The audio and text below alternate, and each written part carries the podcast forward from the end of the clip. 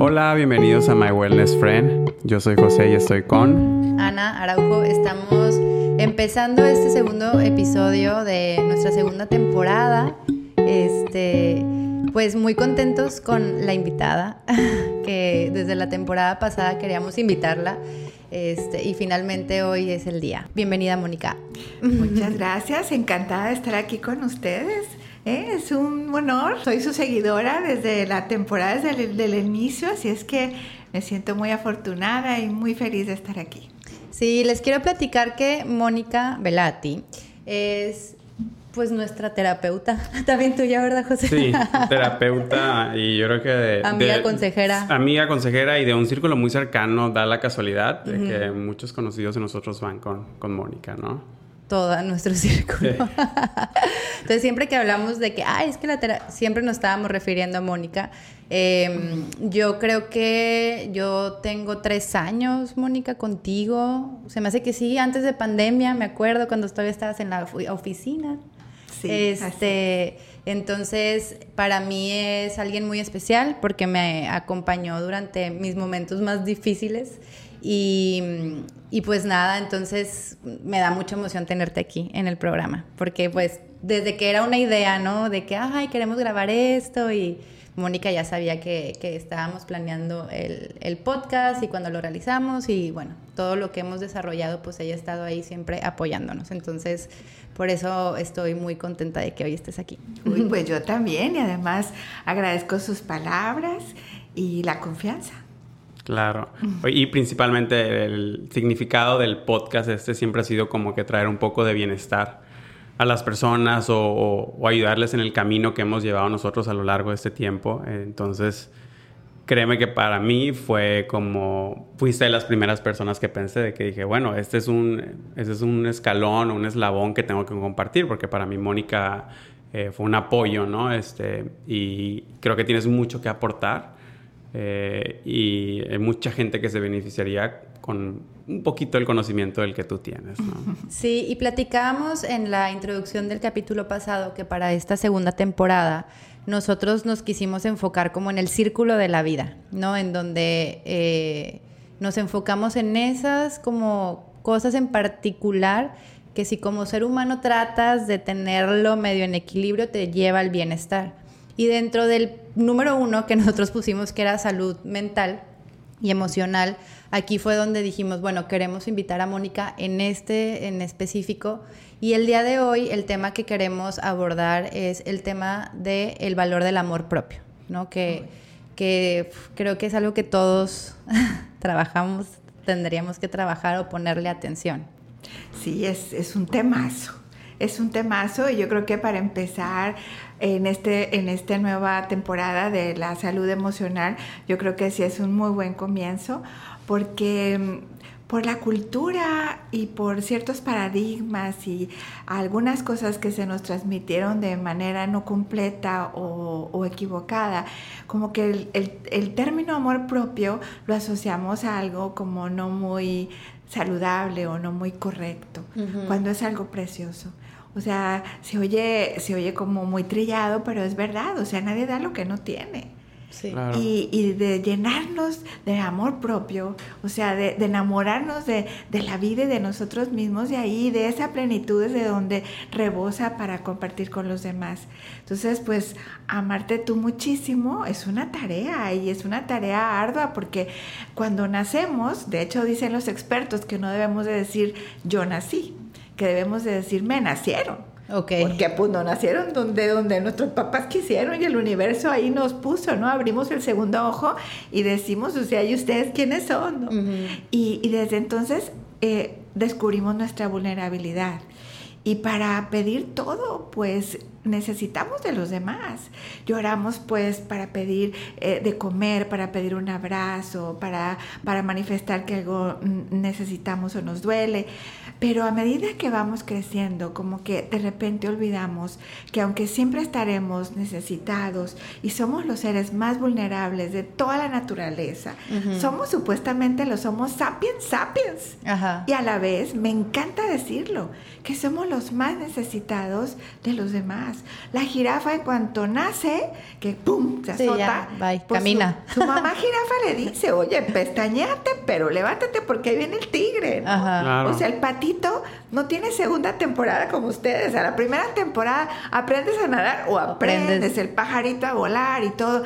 Y nosotros se me hace hermosísimo como desde ese amor propio también necesitamos el amor de los demás, saber inspirarlo y recibirlo desde nuestro propio autocuidado, porque siempre necesitaremos desde chiquitos hasta siempre los cuidados de los demás. O sea que por lo que estoy entendiendo, el amor propio se forma desde el momento en el que nacemos, o sea, de cómo fuimos cuidados, de la manera en que tuvimos atenciones o no. O sea, desde que eres muy chiquito vas formando ¿El amor propio qué, qué es? Eh, ¿Es lo mismo que la autoestima o son dos cosas distintas? Todo va como muy ligado, son varios términos, un poquito con el ego, el egoísmo, el amor propio, la autoestima, pues todo tiene que ver con esa mirada hacia nosotros mismos. Pues cómo te ves tú a ti mismo. Cómo te ves y cómo, te, hablas? sientes, cómo te hablas, cómo te piensas a ti mismo.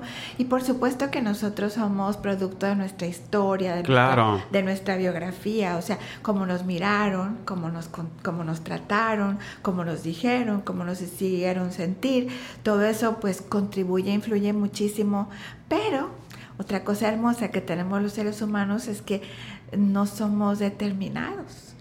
Somos inacabados y me encanta así. Nos deberíamos de saludar por la calle. Adiós, Ana, adiós, José, inacabados. Y decir gracias igualmente, porque pues lo contrario de inacabado es acabado, ¿no? Sí.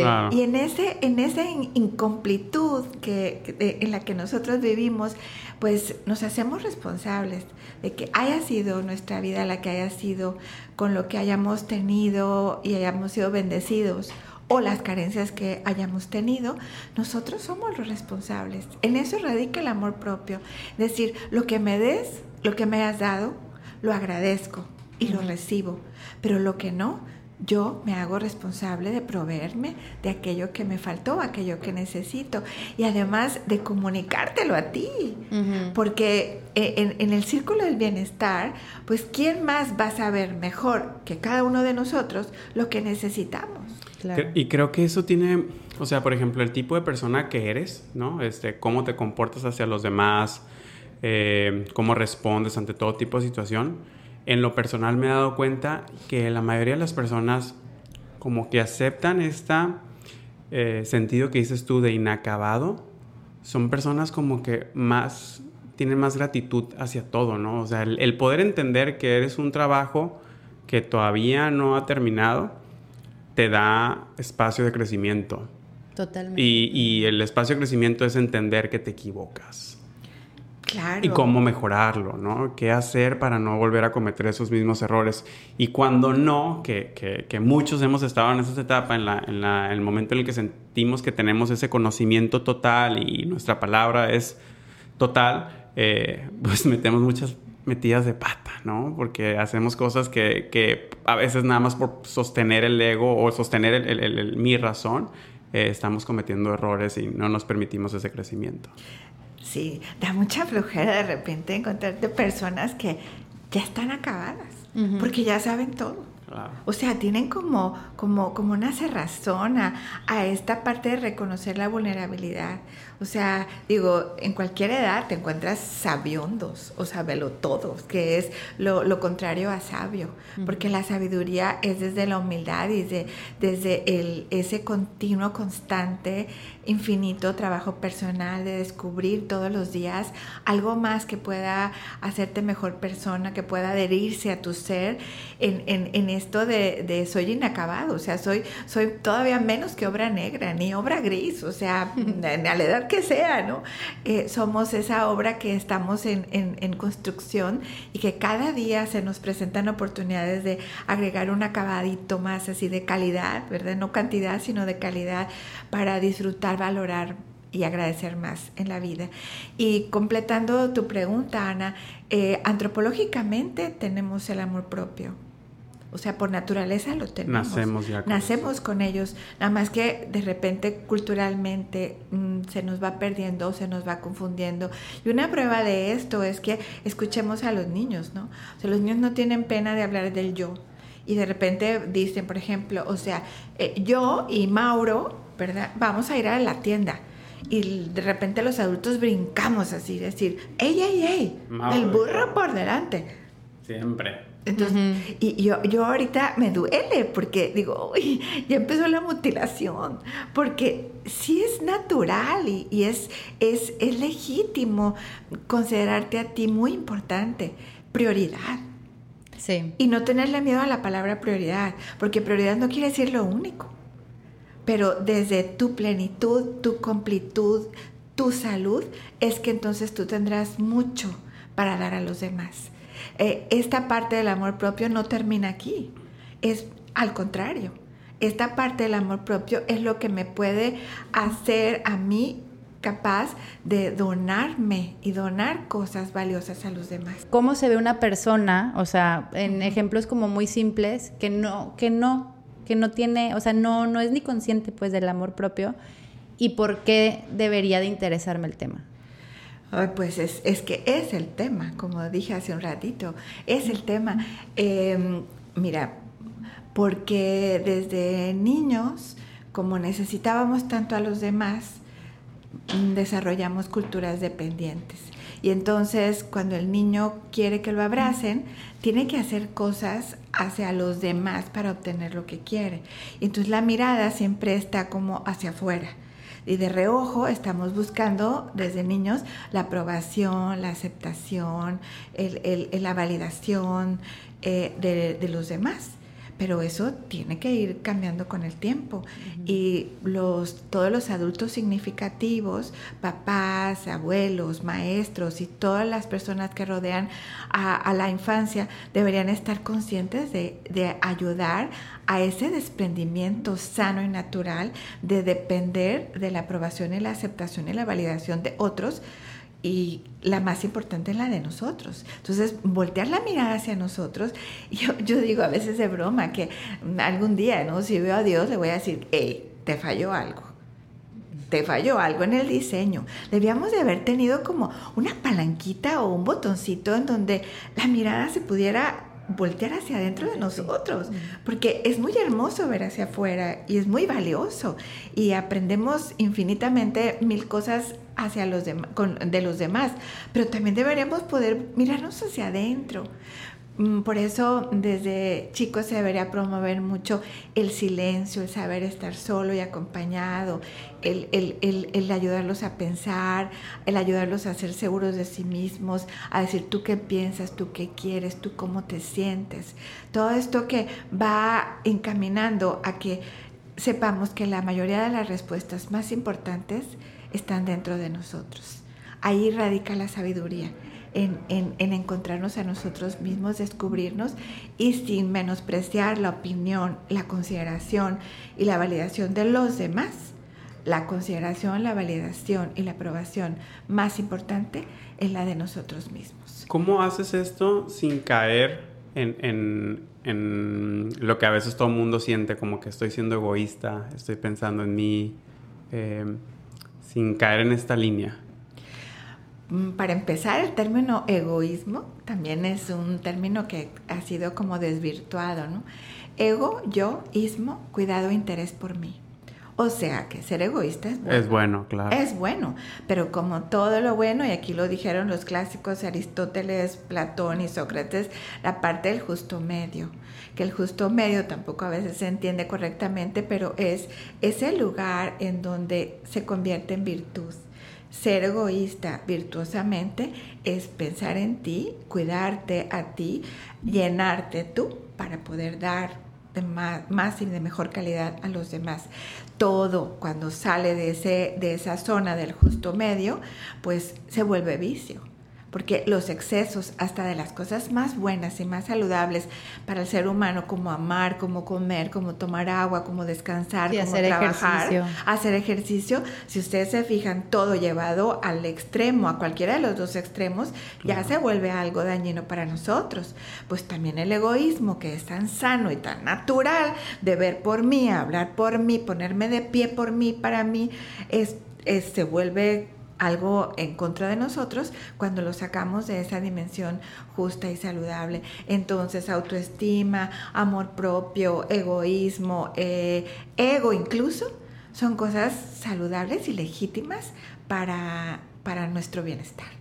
Y, por ejemplo, eh, siguiendo así como con esta línea en donde, bueno, ya soy una adulta, que me estoy haciendo responsable de mi amor propio, este ¿Cómo algo que, por ejemplo, veo es el tema de la felicidad, ¿no? Eh, ¿Cómo le ponemos a otros el que yo sea feliz? ¿No? A los hijos, a la pareja, al trabajo, es más, al, al mismo día a día. Claro, eh, ese tema es... Entonces es como, ¿quién es responsable de la felicidad? Sí, por eso eh, cuando alguien habla así o piensa así o vive así, es una señal, sin equivocarnos, de que no ha trabajado, no ha comprendido el, significado del amor propio. Porque si tú comprendes el amor propio, tú no le estarás endosando que otra persona te haga feliz o que otra persona te haga infeliz, ni tu pareja, ni tus hijos, ni tu jefe, ni tu mamá, ni nadie. Eh, el, el convivir con los demás, claro que influye no voy a decir tampoco que, estamos blindados de que si los demás me hacen algo feo, desagradable, si no me validaron, si no me agradecieron, si no hubo reciprocidad, que no me que no me afecte, pues no, no, vamos a decir eso, eso es mentira. Pero sí es verdad que el valor se lo damos nosotros, el poder se lo damos nosotros, influye, eh, condiciona pero no determina. Y ese es el trabajo en el descubrimiento del amor propio que después trae la autoestima, la seguridad personal, la aceptación, el bienestar, la felicidad. Entonces, de repente decimos, ¿quién es responsable de que tú seas feliz? ¿O quién es el encargado de proveer tu, para tu bienestar? ¿O, de, tu paz? Es que me quitan la paz. Es que tú me haces enojar. Es que por tu culpa. Pues no, o sea, no quiero decir que no afecte, que no influye, pero tú eres el responsable. El, doctor Víctor Frankl, este maravilloso psiquiatra vienés que tiene una historia formidable y que dejó un legado increíble que es la logoterapia, la psicoterapia con la que yo trabajo, decía, hey, hey, lo que sucede no depende de ti. Pero lo que tú hagas con lo que sucede es totalmente tu responsabilidad. Entonces, el amor propio te hace el autor te hace el autor y el protagonista de tu historia, donde tú de verdad les dices a los demás, estoy encantada de estar entre ustedes, o sea, eh, entre, en el mundo, yo en el mundo mm, necesito de todos, pero yo tengo la pluma en la mano, yo escribo mis capítulos, aunque me equivoque y sin borrar, o sea, lo, lo, lo, lo, resignifico, pero, pero yo soy la autora y la, la protagonista de mi, de, mi, propia historia y me hago responsable. ¿Por qué? Por una simple razón. ¿Quién va a saber más o mejor que yo lo que necesito? Claro. Nadie. Sí, Si ahorita, por ejemplo, yo te trajera, José, un vaso de agua y te dijera, a ver, José, toma en este momento la cantidad de agua que tú apeteces tomar. ¿Qué, me contestarías? ¿Qué harías? Pues tomo lo que quiera. Me tomo medio vaso de agua, ¿no? Si quiero. Medio vaso, o un trago, o, nada. Me ha tocado a veces que me dicen, es que no, no quiero. O sea, no, no, no quiero nada. Gracias, no. Digo, bien por ti. O sea, de, de, de, de, hacerte responsable, no tomar agua porque yo te dije, porque yo te puse este ejemplo, este ejercicio. O sea, ¿cuántas veces decimos sí y por dentro es no, no, no, no, no? claro. O cuántas veces decimos no, claro que no, y por dentro sí, sí, sí, sí. Entonces, si solamente cada uno sabemos lo que, lo que necesitamos en este momento, ¿Quién es el encargado de buscar de qué manera proveernos o satisfacernos de aquello que necesitamos para nuestro círculo del bienestar? Sí, y creo que ahorita que estabas poniendo ese ejemplo, yo me acordé de hace, no sé, un par de meses mi abuelita se cayó en la regadera, ¿no? Ella vive sola. Entonces, bueno, fue un show para irla. Entonces, sus hijos fue como, a ver, madre, que te tenemos que, no sé, ya ellos diciendo qué era lo que se necesitaba hacer para que no volviera a suceder. Y ella estaba un poco molesta y me decía, es que Anaís, me dice Anaís, no me escuchan. Y yo sé qué es lo que necesito. Yo necesito un barandal aquí, un barandal acá, un de este antiderrapante, porque yo soy la que se cae. Y ahí que estaba tirada, yo decía, si tuviera un barandal de este lado y me pudiera agarrar de este lado, me pudiera levantar pero no me están escuchando y eso es lo que me hace enojar, porque yo soy la que se cayó y yo soy la que sé qué necesito para levantarme. No necesito una nanita, no, no, entonces como que yo dije, claro, y qué importante poder escuchar cuando el otro te está diciendo cuáles son como sus peticiones o no sé si llamar las necesidades, porque en este afán de querer ayudar, ¿no? Nos perdemos en lo que es, o sea, lo que realmente la otra persona quiere y perdemos la escucha, ¿no?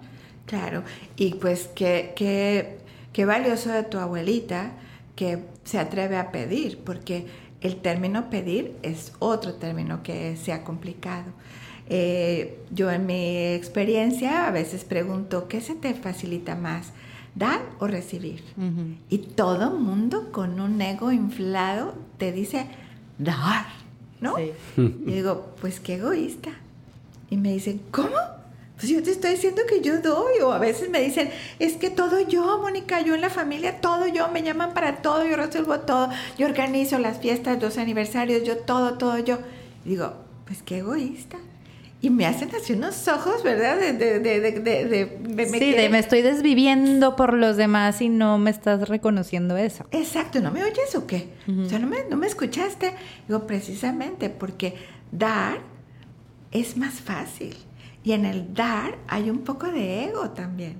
En cambio, el pedir o el recibir implica mucha humildad e implica permitir al otro que sea el que, el que dé el regalo de dar.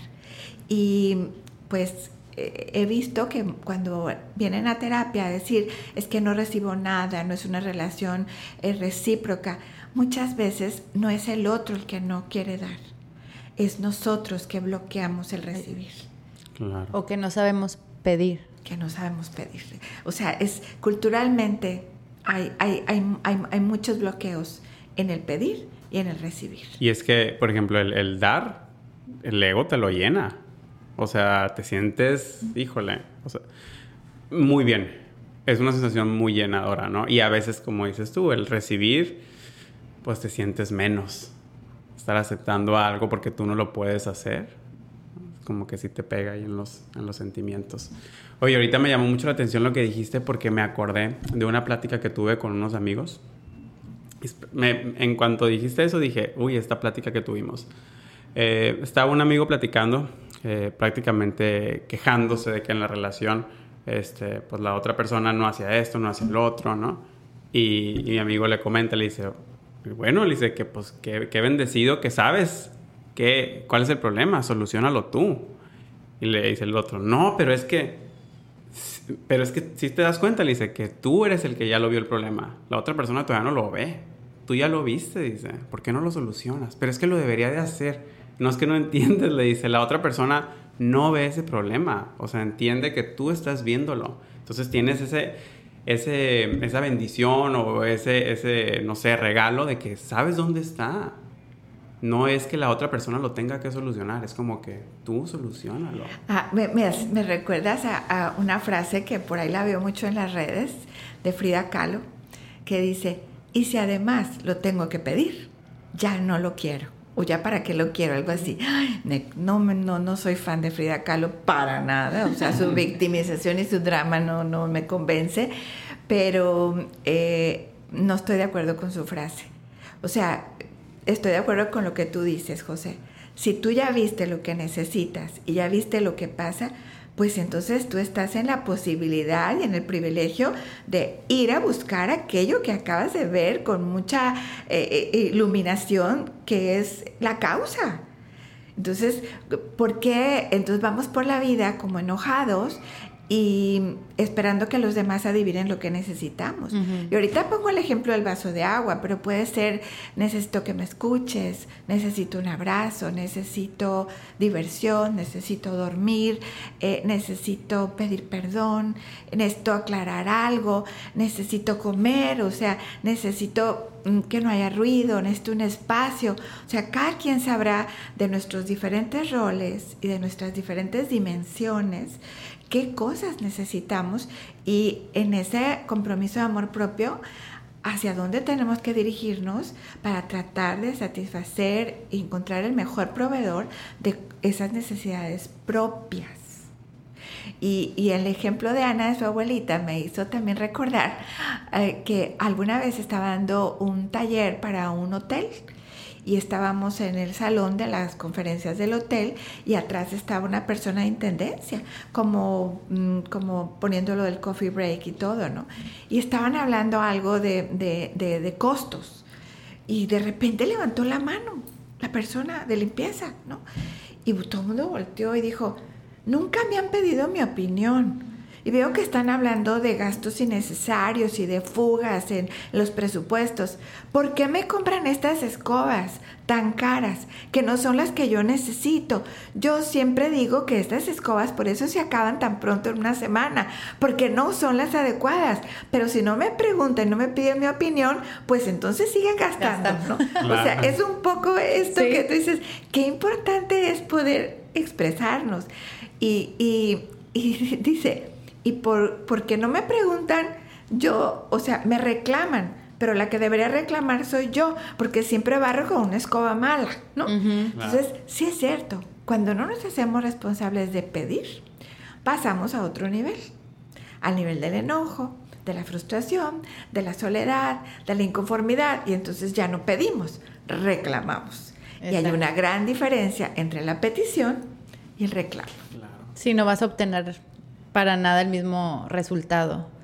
Oye, entonces, pienso, por ejemplo, en una persona, no sé, que desde chico sufre abusos, ¿no? Que nunca fue escuchado, que aparte, no sé, tuvo abusos físicos.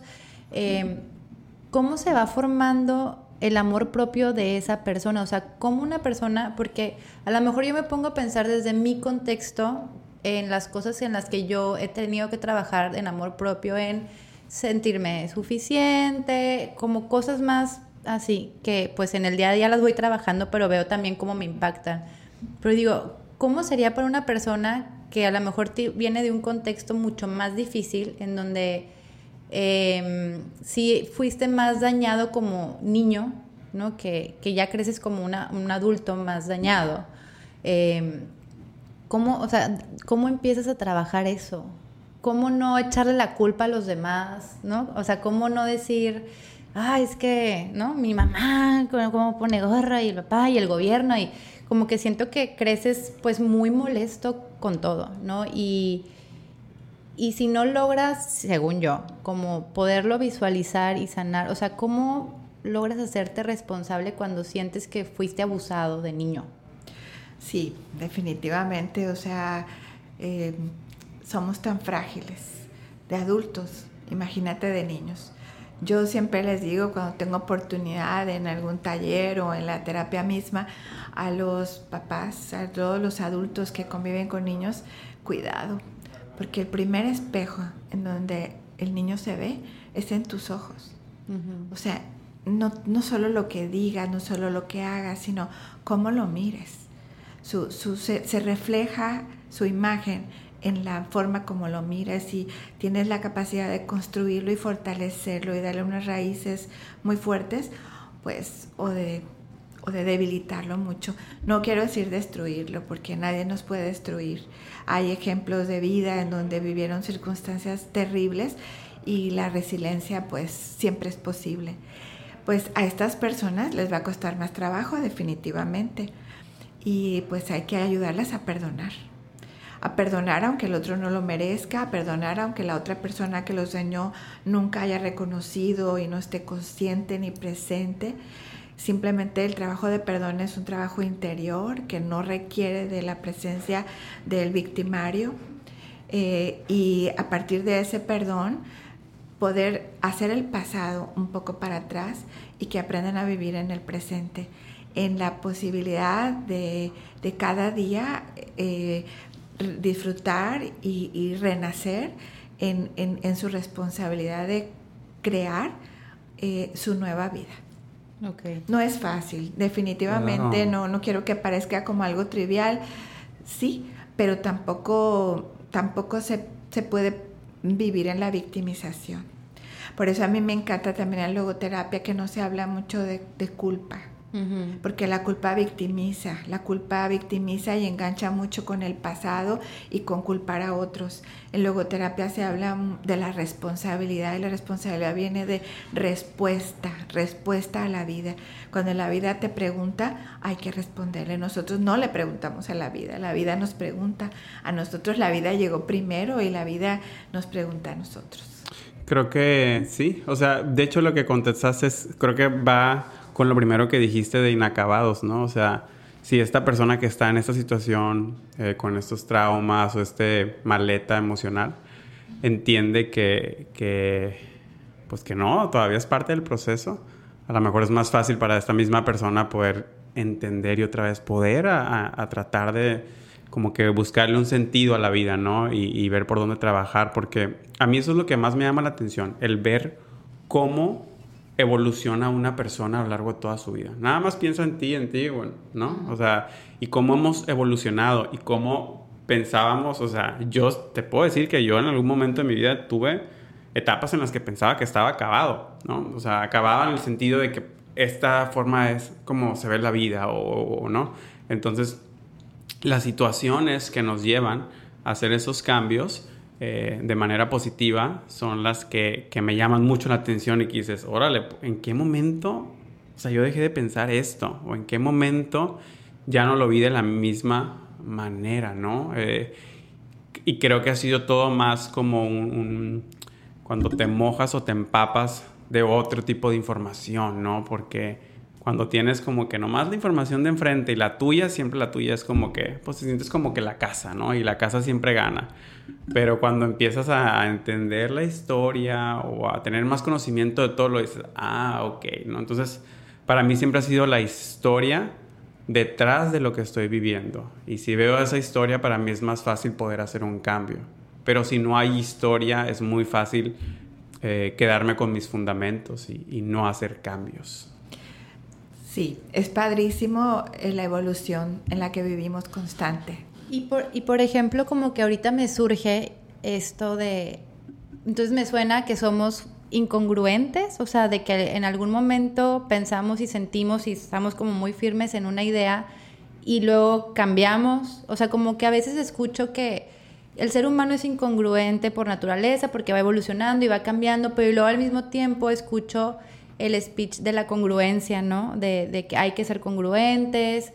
Entonces, como que ahorita con lo que estaba escuchando, digo, entonces, ¿cómo serían las definiciones? ¿Cómo se aplicarían o están más aplicadas el tema de congruencia e incongruencia? Pues es que no hay absolutos, ¿no? Somos congruentes en unas cosas, incongruentes en otras. Pero creo que la, lucha es la autenticidad. La autenticidad podría ser como el querer ser congruentes o coherentes en la medida de lo posible, lo más posible, con aquello que en realidad pensamos y sentimos. En cuanto como a nuestros valores. Sí, a nuestro sentido de vida, a nuestros valores, a, y, y, no lo logramos siempre. Por eso yo digo que el amor propio es, es un amor de mucha compasión y de mucha comprensión, donde no, no, no, el amor propio no, no nos mete en una faja colombiana. El amor propio es un amor rico, tierno, de aceptación, que nos quiere con todos nuestros lados luminosos que debemos de reconocerlos. A veces en talleres me impresiona cómo nos cuesta mucho trabajo decirnos o decir nuestras cualidades y nuestras fortalezas.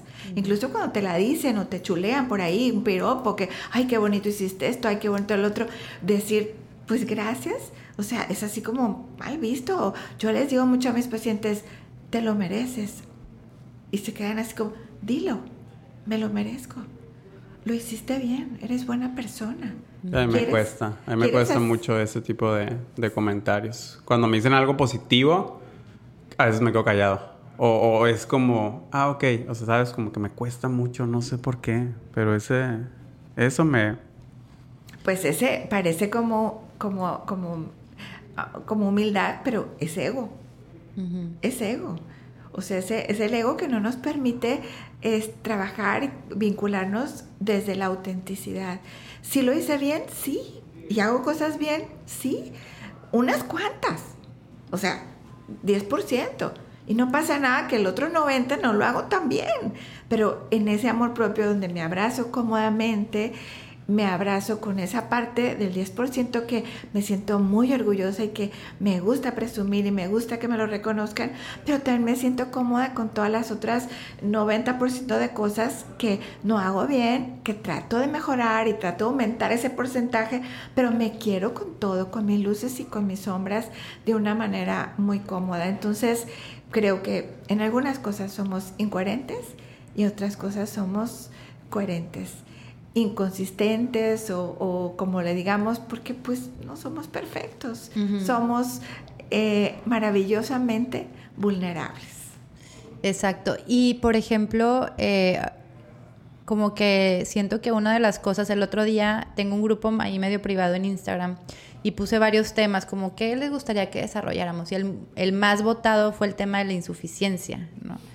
Y por ahorita, ahorita me acordé porque dijiste lo de autenticidad, porque me acuerdo que cuando yo estaba eh, pues trabajando este tema contigo en terapia, me acuerdo mucho que me dijiste de, que te dije, es que cómo se trabaja la insuficiencia, ¿no? Y que me decías, es que Ana, trabaja en tu autenticidad, ¿no?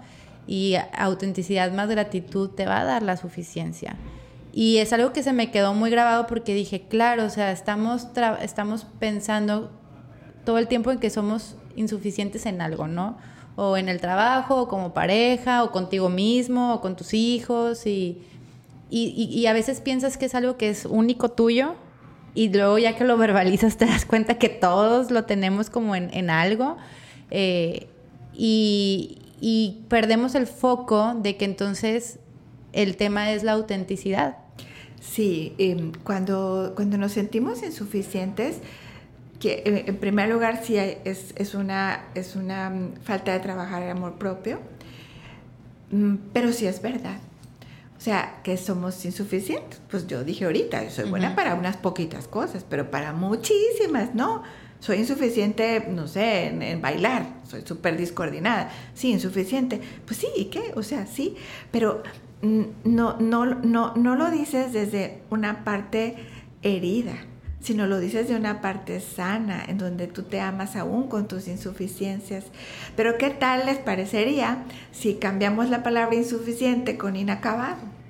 Porque el hecho de reconocer que soy insuficiente en algo, puedo con ilusión cada día decir, bueno, hasta hoy es lo que he logrado, pero hoy tal vez podré lograr un poco más. Entonces, es una aceptación sin, sin que la aceptación se convierta en conformismo. ¿No? Sí, de ella, así soy. Así soy, ¿no? Pues no, o sea, la, la, neurociencia, la neurogénesis, la epigenética nos ha demostrado que nadie está acabado, que a la edad que tengas, en el momento que sea, tus, tus neuronas se están reconfigurando y estás, estás siempre con la posibilidad de aprender, ¿no? Antes que decíamos que a cierta edad las células se endurecían y ya no podían, los periodos sensitivos se acababan y no sé qué, ya borrado, ya obsoleto, ya libros para, para quemarlos en la hoguera en la plaza, o sea, ya no, y esto da mucha emoción, ¿no? Sí. Que sí es verdad, pero decir soy insuficiente desde mi parte sana está bien y es normal porque es verdad, pero soy insuficiente comparándome con quién o con qué o desde dónde o quién me dijo que soy insuficiente. Sí, a veces son nuestros propios ideales y exigencias que son dificilísimas de cumplir o imposibles, ¿no? O esa mirada de reojo donde me estoy comparando con otro, donde, donde estoy como envidiando, eh, que viene también de una fractura de, del amor propio, envidiando y comparándome con el otro.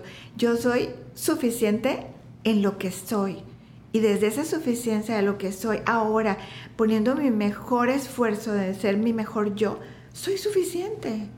Es como si quisiéramos comparar este, este litro de agua que tengo aquí con uno de las botellitas chiquitas que no sé cuánto traen, medio litro. no menos. Menos, ¿verdad? un cuarto de litro. Un cuarto de litro. O sea, y los llenas ambos. Llenos, llenos, llenos. Y yo te pregunto, ¿cuál está más lleno? No, pues los dos. Los dos. ¿Cuál es la diferencia?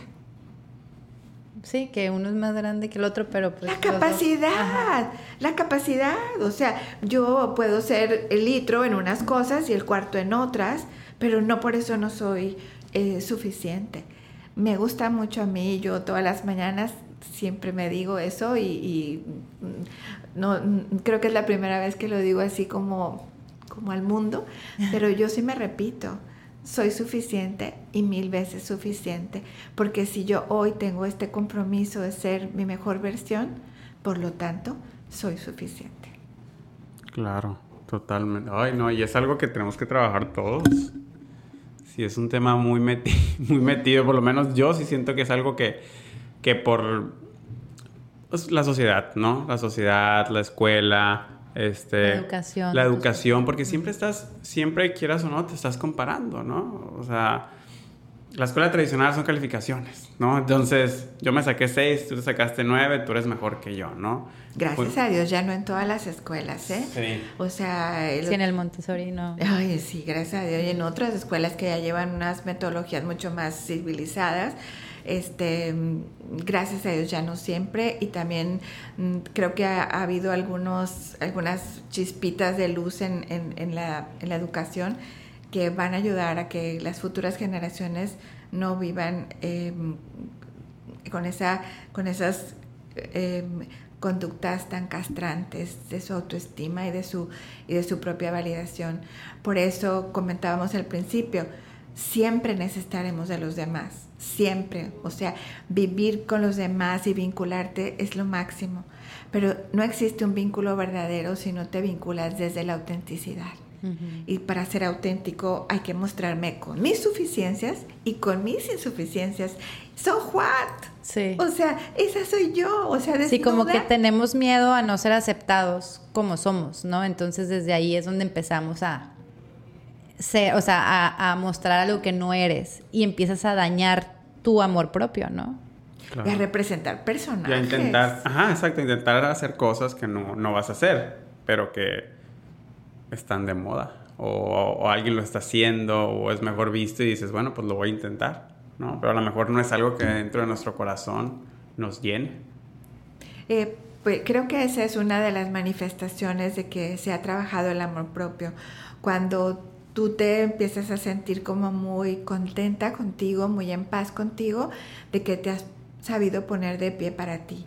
O sea, eh, con todo el amor a, los demás, pero con mucho amor a ti, ya te atreves a poner límites, a hacer un poquito para allá a las personas mm, que de alguna manera contaminan tu, tu, entorno, con todo respeto y con todo eh, cariño, pero tienes el derecho de hacerlo, eh, donde tú ya aprendes a decir sí cuando es sí, no cuando es no, y a, empezar a, ser eh, selectivo con las personas que están en tu círculo íntimo.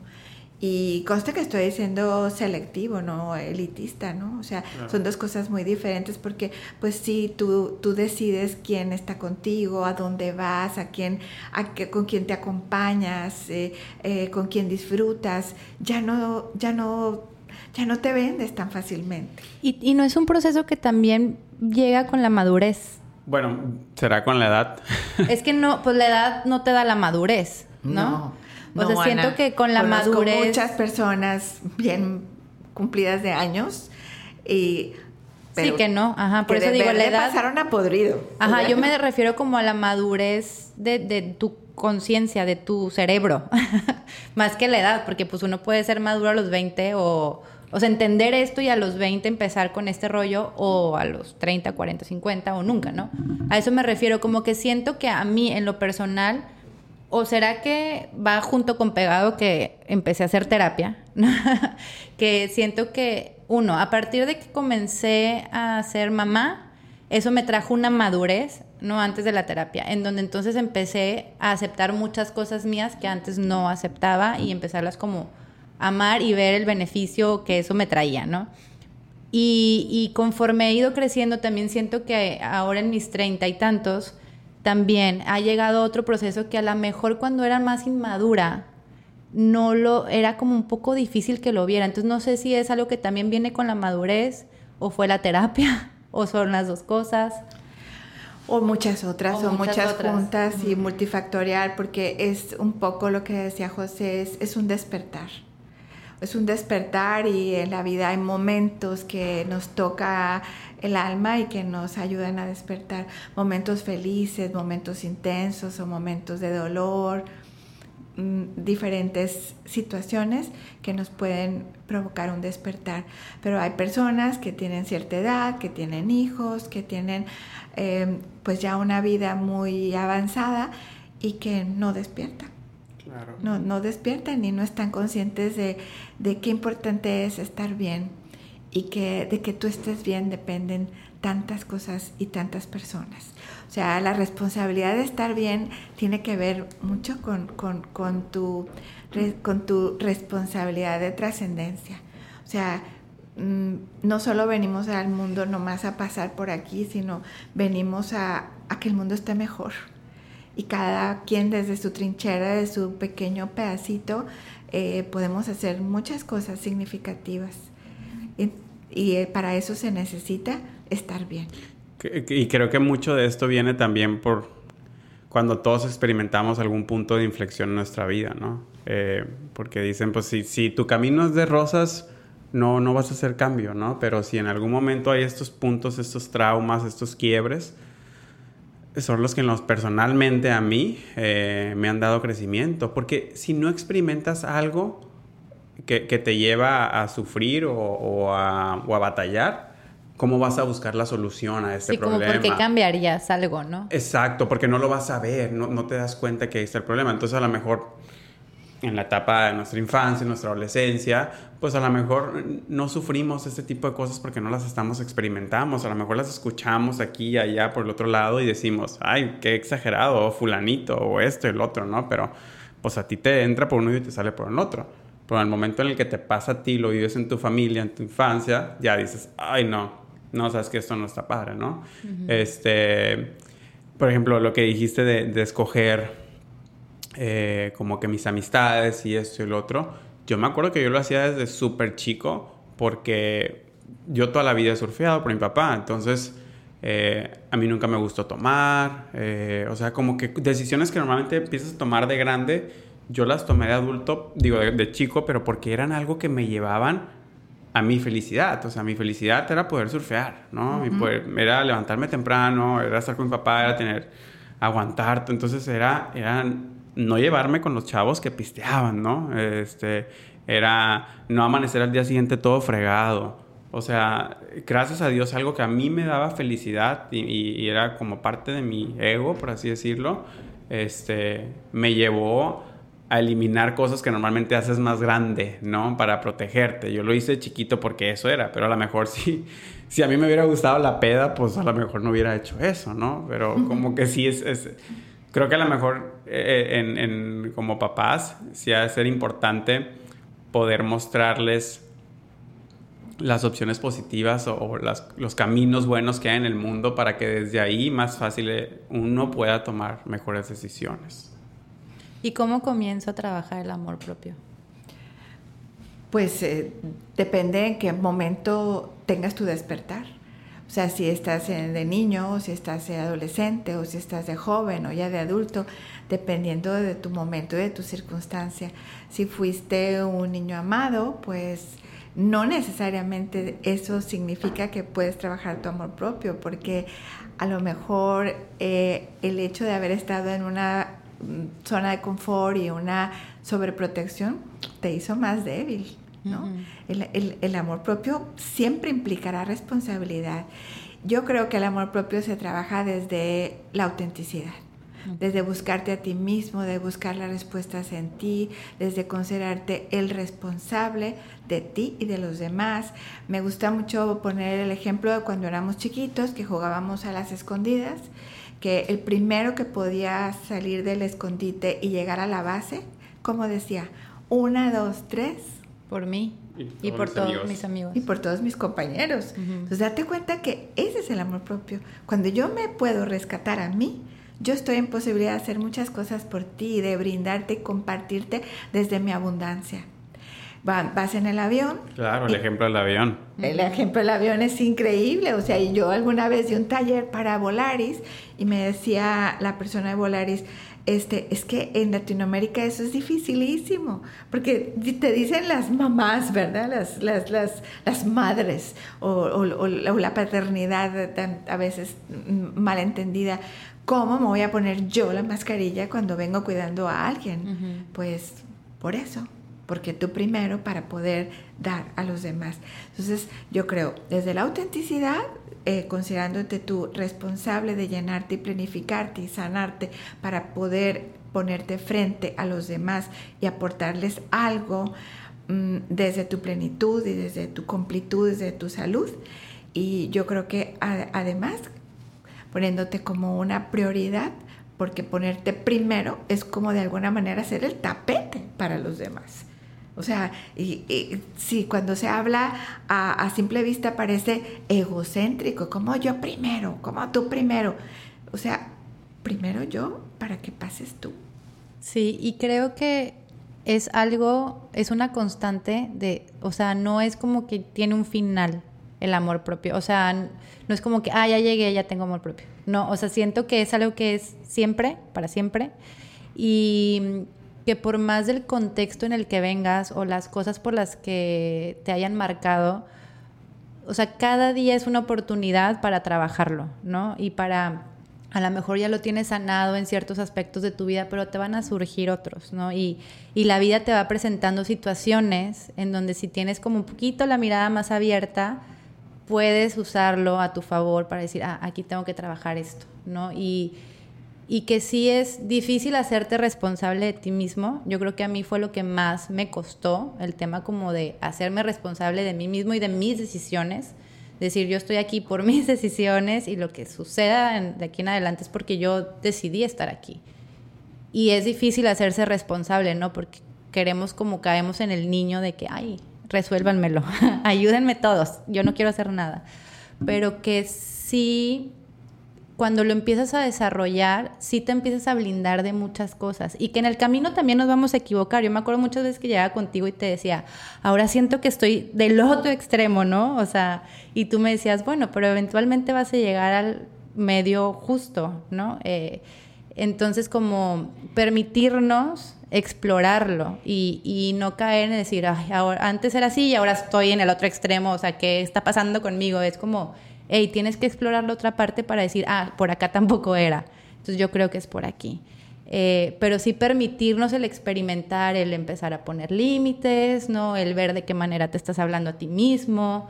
Como que esas son las cositas que yo empecé a cambiar, que a lo mejor pueden parecer muy simples, Mónica, desde cómo te hablas a ti mismo cuando te equivocas, cuando te ves en el espejo. Yo, desde que lo hice consciente, veo en los demás de que, ay, no, si es que soy bien pendejo. Y yo, no te hables así. O sea, como esas pequeñas cositas que digo, no nos, no nos damos cuenta porque nos tenemos hablando así toda la vida. Eh, y si las empiezas a ser conscientes, entonces empiezas a cambiar tu línea de pensamiento y sí comienzas a vivir distinto. O sea, de verdad, sí no es como que la tenemos nadie resuelta, pero sí tu vida se empieza a ser más, eh, como dijiste ahorita, pues sí, como de bienestar, o sea, sí comienzas a ver la vida distinta, ya los problemas los abordas de manera distinta, no sé, o sea, sí hay un cambio en donde sí puedes vivir la vida un poco más tranquila, sin tener los problemas resueltos. Sí, o sea, definitivamente esto es, es, es vivir en, el, en, ser inacabado, porque esto no se acaba hasta que se acaba, ¿no? Eh, y a mí me encanta esta parte. Eh, en gerundio, o sea, gerundio como el ing en inglés, ¿no? Que es la acción que se está haciendo mientras se está viviendo, o sea, eh, tratando, luchando, procurando, desarrollando, o sea, nuestra vida es un gerundio continuo y nunca, nunca se acaba. Pero mm, ahorita que me hiciste la pregunta, ¿cómo se empieza a trabajar en autoestima? Em, como que mm, te, digo lo que en ese momento pensé, que no está fácil contestarla, porque cada persona es un universo. Con cada persona podría contestar una respuesta distinta. distinta, porque no hay recetas porque no hay eh, respuesta genérica para todo ser humano. Cada persona en su momento, en su circunstancia, en su personalidad, en sus fortalezas, en su, en su, en su mochila, lo que traiga, en su cajita de herramientas, pues de ahí partiremos para trabajar la autoestima. Logoterapia no diagnostica, logoterapia trabaja con lo positivo, con lo sano, con el metro cuadrado o más que la persona tenga sana para de ahí salir adelante. Con el sí se puede, como sí. Entonces, mm, cada persona en su situación, como decía Ortega y Gasset, somos nosotros y nuestras circunstancias, ¿no? O sea, no nos podemos definir como un ente, sino como un ser que estamos inmersos en una circunstancia, en un contexto. Y creo que eh, desde ese contexto individual, eh, el amor propio te hace que te descubras como un ser único y repetible. Es otra de las maravillas que también me encanta, ¿no? Libre, responsable, eh, inacabado, impredecible, único, irrepetible. Y desde esa unicidad, donde tú te descubres único, dejas de compararte con los demás. La unicidad, o sea, ser distintivo, por eso dicen, te pusieron un distintivo, o sea, como una condecoración, ¿no? Un distintivo que decir que este eres tú y solamente tú. Y desde ese descubrirte un único, distintivo, e irrepetible, así ves a los demás. Como unos, otro auténtico, otro, que es otro universo distinto, también irrepetible. Y entonces dices tú, o sea, estoy frente a ti, frente a otro universo en donde yo tengo que estar bien para compartirte mi universo y abrirme a que tú me compartas y me enriquezcas de tu universo.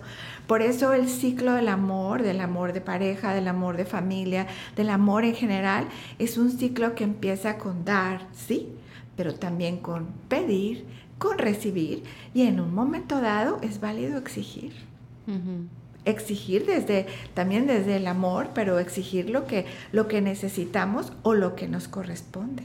Sí, yo me acuerdo cuando me decías esto que me acuerdo mucho de que tú das, pero dejas la mano extendida también para los brazos. Ajá, los brazos extendidos. Estoy para la gente, pues nadie nos está viendo, ¿verdad? Pero sí doy, extiendo el brazo de que te estoy dando algo, pero así mismo dejo mis brazos abiertos para recibir, ¿no? Y, y, si no recibes, primero revísate tú. Eh, antes de empezar a acusar al otro de que no te dio, primero hay un ejercicio de amor propio de revisarte tú porque a lo mejor como diste porque pues también en el dar está el recibir, en el pedir está el dar. Entonces a veces dimos de más, a veces dimos mal, a veces dimos con condición, a veces dimos de alguna forma que eso puede estar bloqueando o impidiendo el recibir. Entonces, si tú ya te revisaste y no recibiste, no pasa nada, hay que pedir. Claro, eso fue a mí también una de las cosas que se me quedó guardado mucho a ti en, terapia, cuando me, nos explicaste cómo era la o sea, cómo pedimos las cosas. Sí. Que es bien importante.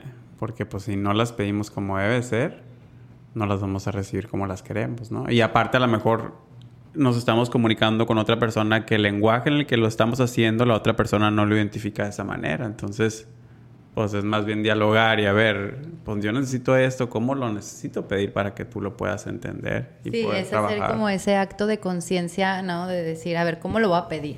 ¿Cómo, cómo, o cómo externo esto que me molestó? Que no sea desde el enojo, que no sea desde... No, es como, a ver, desde el amor que me tengo, que te tengo, cómo te lo pido para que tú lo recibas bien lo que te estoy diciendo y podamos entablar un diálogo. porque si lo pides mal ya la otra persona está sorda y ya no se resolvió absolutamente nada. El, el, eh, hace unos meses llegó una señora a consulta, ya como un año yo creo, y venía por una situación, pero yo percibía que traía un enojo muy fuerte. Y pues trabajando un poquito, le digo, ¿por qué está tan enojada? Y de repente volteó así con una expresión que me dio mucha ternura y me dijo, es que Mónica, ¿cuándo me va a tocar a mí? ¿Cuándo? Ya voy a cumplir 70. ¿Cuándo? Entonces le digo, ¿cuándo le va a tocar a usted qué? Pues es que siempre he vivido para todos y nunca me ha tocado a mí. Primero cuando era chica por una cosa, después de mediana por otra y ahora de grande y ahora de más grande los nietos y no sé qué, ¿cuándo va a tocar a mí? Le dije, cuando usted pida ahora, empecemos ahora con pedir. O sea, empezamos a hacer una lista de sus peticiones, como una carta al Santa. O sea, quiero pedir más tiempo, quiero pedir que no me dejen tanto a cuidar a no sé quién. O sea, cosas como muy concretas en donde eh, era tanto su enojo que ya se había como omnibulado su mente para, para poder poner frente a ella en concreto lo que estaba necesitando, ya, ya ni a reclamo llegaba, no podía pedir ni reclamar de su enojo tan inmenso que tenía, de todo lo que según ella el universo le debía durante sus 70 años, pero pues porque no nos enseñaron a pedir, porque crecimos pensando que había que conceder, ceder para ser buenos, para merecer, para ser suficiente, en donde hablar de mí, de mis necesidades, hablar por mí, eh, ponerme de pie para mí, pues es mal visto. Y con esto no quiero mm, que nadie vaya a confundirse en donde no podemos dar regalos. O sea, ¿cuántas veces digo, ah, ¿qué, qué, qué quieres comer? Lo que tú quieras. O sea, está bien. O sea, tampoco vamos a hacer o sea, unos monstruos, pero pero no siempre, también nosotros. O sea, se vale decir, hey, ahora me toca a mí. O sea, ponemos mi música, comemos mi comida, yo quiero decir, yo necesito, para mí es importante, yo me siento. O sea, saber que también tenemos esa, esa, esa legitimidad. Claro. Oye, ahorita que venía en camino, este, venía pensando, porque normalmente cuando se está acabando el, el capítulo o algo, siempre preguntamos como de que eh, qué consejos das o qué tips este, que nos puedes recomendar como para no, pues para tener una mejor salud mental, un mejor amor propio. Pero lo primero que pensé fue lo que, o sea, lo que dijiste hace rato tú, de que dije, pero es que, o sea, ¿cómo vamos a encapsular? Porque me imagino que hay tantos problemas de, de, amor y de salud mental como hay cabezas en el mundo. Entonces, ¿cómo? ¿Cuál es la fórmula secreta? Eh, no sé, o sea, lo primero que dije, bueno, yo creo que lo mejor es que alguien tenga a alguien como Mónica cercano para poder primero empezar a entender de dónde viene todo esto, ¿no? Y poder encontrar una paz. Pues mira, cada quien tenemos una persona maravillosa junto a nosotros que somos nosotros mismos. Lo que pasa es que no le damos chance de hablar, no lo escuchamos en nuestro interior hay mucha sabiduría, hay muchas respuestas. Yo lo digo de broma, no, no trabajo con niños, pero de repente cuando alguna vez he estado con niños le digo, haz de cuenta que tu cerebro dice, ¿qué pasa? No sé qué pasa. Y le pregunta el cerebro al corazón y el corazón dice, no me preguntes a mí si tú eres el inteligente. O sea, pero, pero tú eres el que sabe, el que siente. Entonces se ponen de acuerdo en un diálogo y dicen, vamos al lugar mágico, al lugar secreto y van a ese lugar en donde hay un poco de silencio y donde se encuentran con la intuición, con la intuición iluminados por la conciencia. Y en ese lugar de la intuición donde habla la conciencia suave y amablemente, ahí encontramos muchas respuestas. Por ahí podemos empezar porque nadie está solo si se tiene a sí mismo y yo creo que mm, ese, ese sería mi consejo, hacerte amigo de ti, hablarte bonito caerte bien, conocerte, comprenderte, prender la luz para verte bichi, tal cual, sin asustarte. Y mira que me hará decir eso, ¿verdad? Así como prender muchos focos, digo, qué miedo. Pero así, verte con tus luces y tus sombras. Y yo creo que de ahí parte una aventura muy padre, que no deja de ser el viaje del héroe, con muchas aventuras y circunstancias eh, peligrosas, pero todo héroe para llegar al final a su casa tiene que haber pasado por esa aventura, por, ese, por, esa, por esa migración hasta encontrarse. Se vale hasta perderse para encontrarse. La vida vale la pena. Ay, Mónica, muchas gracias. Me encantó. bueno, pues ya sabes, somos fan de Mónica de todos modos. Ya, saben por qué la amamos. pues bueno, este fue nuestro tema sobre amor propio. Em, literal es como tú dijiste, prender el botón y voltear los ojos para adentro. ¿no? Eh, a veces nos perdemos en la alimentación y el ejercicio y cuando siempre eso va a quedar en segundo lugar, ¿no? Eh, cuando ya lo, lo trabajas desde adentro, ya ni siquiera es un esfuerzo, ¿no? Ya es porque te quieres, te cuidas y, y empiezan a surgir muchas cosas. Entonces, pues les agradecemos mucho ver, eh, llegar hasta acá en el, eh, el día de hoy, que nos hayan escuchado. Cualquier comentario, pues nos pueden escribir ahí en Instagram. Le vamos a dejar las redes sociales de Mónica, que es de, Cauce, Desarrollo Integral, que es donde ella trabaja con otros profesionales y tiene un equipo bien padre de trabajo y hacen talleres y comparten muchas cosas en línea también. Para que ustedes pues puedan tener también ese contacto ahí con ustedes y pues... Sí, no deben encontrar la verdad. Creo que es, es uno de los mejores consejos que les podemos dar en este capítulo, ¿no?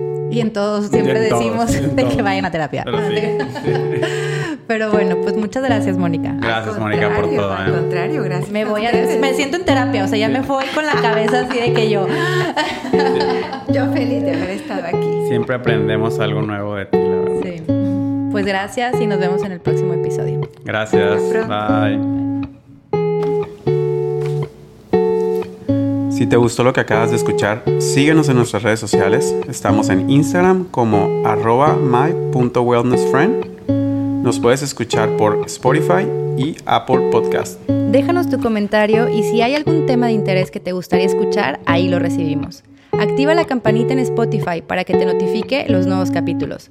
Muchas gracias por escucharnos.